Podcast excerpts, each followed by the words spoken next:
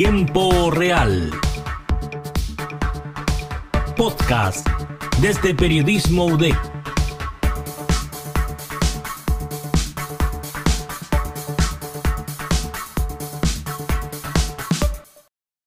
Buenos días, tardes, noches a todos los oyentes del podcast de Tiempo Real. Mi nombre es Vicente Muñoz y en esta ocasión me acompañarán en el tópico del día de hoy. Está enfocado en los fanáticos y las relaciones parasociales que forman con sus ídolos. Así que comencemos. Antes de entrar en profundidad en el tema y en la densidad de este, vale la pena recordar algunos de los ejemplos de las mayores locuras realizadas por fanáticos. Ejemplo, ¿les suena el disco Bionic de Cristina Aguilera? Si no, cuento que este salió a la venta a comienzos del verano del 2010 y ha sido el trabajo de la cantante que más desapercibido ha pasado. Incluso terminó cancelando su gira mundial y muchos le acusaron de plagiar a Lady Gaga. Uno de sus seguidores más acérrimos pasó por alto las críticas y compró 250 copias, solo con el objetivo de que el artista tuviese más éxito en sus ventas. Y es que hay fans dispuestos a todo con tal de ayudar a su ídolo, asistir a uno de sus conciertos, conocerle, tocarle o incluso ser igual que él, como Toby Shelton, un norteamericano de 35 años que se gastó 100 mil dólares para tener el mismo rostro que su ídolo, Justin Bieber. Durante 5 años se sometió a toda clase de operaciones, incluyendo Botox, trasplante de pelo y una carísima cirugía de la sonrisa para ser clavadito al artista. Un simple objeto, si ha sido tocado por su ídolo, se transforma directamente en una de las reliquias más preciadas por las que desembolsar el doble o hasta el cuádruple de su valor, como en el caso del admirador que pagó 624 dólares por una botella de agua que había usado Justin en una sala de maquillaje durante una gira en promoción en Nueva Zelanda. Y aunque esa cifra se queda lejos de los 10 mil dólares que pagó un fan por un trozo de pizza mordido por Louis Tomlinson, uno de los integrantes de One Direction. Cualquiera podría pensar que para ser un auténtico fan basta con tener una buena situación financiera, pero no, también hay que disponer de una excelente forma física. Sino que se lo digan al seguidor de Taylor Swift que atravesó a nado 3.2 kilómetros para llegar a la mansión que tiene el artista en Rhode Island y que fue detenido por la policía antes de que siquiera conseguirlo. Y tras estos ejemplos podemos entrar de lleno al concepto de relación parasocial. Se preguntarán qué es esto. Bueno, las relaciones parasociales son conexiones imaginarias o ilusorias que las personas establecen con personajes ficticios o celebridades, sin que exista una interacción real o directa. Este tipo de relaciones son un fenómeno interesante que se ha desarrollado como consecuencia de la aparición de los medios de comunicación de masas y que pueden dar la ilusión de tener una, relación estrecha e incluso íntima con la celebridad que aparece en pantalla. La característica principal de la experiencia de una relación parasocial radica obviamente en la falta de reciprocidad efectiva, ya que no existe una interacción real entre el espectador y la celebridad. La interacción es unilateral no existe diálogo directo entre ambas partes y la relación no puede desarrollarse como una relación normal, real. Si bien el concepto se ha hecho más conocido, ha generado más ruido en los últimos años, su origen data originalmente fue planteado por Donald Horton y Richard Wall en su estudio Comunicación de Masas y Relaciones Parasociales de 1956. Estos autores lo definieron como el hecho de que una persona se crea de forma inconsciente una relación de cercanía con una persona mediática, vivida de forma especialmente intensa. Ya en esa época hablaron de que se trataba de una relación unilateral, en la que la única persona que se la cree es la audiencia y no el emisor del mensaje. Horton y Wall señalaron que a través de la televisión y otros medios de comunicación, las personas podrían sentir una sensación de intimidad con personajes ficticios o celebridades a pesar de la distancia física y la ausencia de interacción directa debido a la exposición recurrente y la relación unidireccional que se establecía entre la audiencia y celebridades. Por lo tanto, en resumen, las relaciones parasociales han existido desde la invención de los medios de comunicación masiva, como por ejemplo la televisión, la radio, el cine, y desde entonces el estudio de las relaciones parasociales se ha convertido en un campo de investigación importante en psicología, sociología y estudios de medios de comunicación. Se ha encontrado que estas relaciones pueden tener un impacto significativo en la vida de las personas, desde su salud mental y bienestar emocional hasta su comportamiento y decisiones. Hablando de comportamiento y decisiones, es pertinente preguntarnos cómo es que funciona la mente de un fanático. Tantos gritos, locura, llantos, incluso desmayos son comunes en estas épocas de conciertos, en donde varios artistas visitan diversos países y cientos de fans se pelean las entradas, incluso se reúnen fuera de los hoteles o los esperan en el aeropuerto solo para verlos, lograr una foto con ellos o una simple interacción. ¿Qué es lo que pasa por sus mentes? La psiquiatría lo explica a través del fanatismo, esto es la adhesión incondicional a una causa, sin límites ni matices, hasta el extremo de realizar cualquier tipo de acción en su favor incluso matar o morir por ella. Algunas investigaciones señalan que un neurotransmisor químico llamado dopamina podría jugar un importante papel en los procesos cerebrales que conducen comportamientos fanáticos, independientemente de la forma en la que se expresen.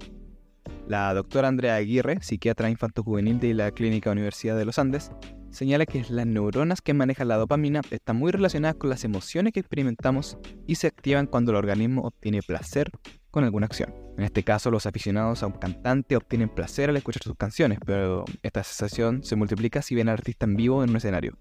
En estos momentos se libera mucha más dopamina y se experimenta una felicidad considerablemente más intensa. Por otro lado, el constante fanatismo a uno o más artistas se explica porque el cerebro se acostumbra a estas neurorecompensas. La especialista menciona, la repetición de las recompensas acaba por crear una señal permanente en los circuitos cerebrales, lo que invita a los individuos que viven tales satisfacciones a buscarlas nuevamente. Tracy Gleason, Sally Terran y Emily Newberg explican en su investigación titulada Interacciones parasociales y relaciones en la adolescencia temprana que, durante, que justamente durante esta edad en la que los jóvenes empiezan a formar su identidad y la admiración por figuras mediáticas generan en estos un sentido de pertenencia que incluso puede llegar a variar según el género. Finalmente, la doctora Aguirre explica que, y cito, en adolescentes el cerebro es inmaduro y tiene más receptores dopaminérgicos, lo que hace que sean vulnerables a caer en conductas de riesgo que involucran el placer, emociones fuertes estimulantes y drogas, el cual es el mismo circuito de placer, recompensa y adicción. Pero estas relaciones tienen alguna fecha de caducidad. Explican que la duración de las relaciones parasociales es indefinida, puesto que depende directamente de cuánto tiempo sea relevante el personaje mediático en cuestión, independientemente de si es real o ficticio. La relación parasocial durará tanto tiempo como dure el contenido en el que tal personaje aparezca. Otro caso más duradero es de los personajes famosos como actores, cantantes, creadores de contenido. Las relaciones parasociales que se establecen entre este tipo de personajes mediáticos suele durar más, dado que su relevancia en los medios es más larga. Incluso puede darse casos de que profesionalmente sigamos a personajes allá donde vayan. Por ejemplo, actores de alguna serie, al terminar, al finalizar dicha serie, suelen conseguir algún papel en otra y terminan arrastrando a toda una fanaticada con él. Lo mismo sucede con los cantantes. Si somos fan de un intérprete, es probable que hayamos ido a verlo en concierto, pero también queramos enterarnos y ser partícipes de todo lo que hace. Si nos enteramos de que tal día va a dar una entrevista X en un programa del que nunca hemos escuchado, es muy probable que acabemos viéndolo. Actualmente todo esto es más sencillo gracias a las redes sociales y el alcance de que estas nos brindan a la vida personal de las figuras públicas. La psicóloga Ana Díaz Azorín explicó y enumeró algunas de las causas que pueden contribuir al desarrollo de relaciones parasociales. Y las más comunes incluyen la exposición recurrente, o sea, cuando más se ve o se escucha a este personaje real o ficticio, más probable será que se establezca esta relación parasocial. La identificación, cuando las personas pueden establecer este tipo de conexiones con personajes o celebridades con las que se identifican.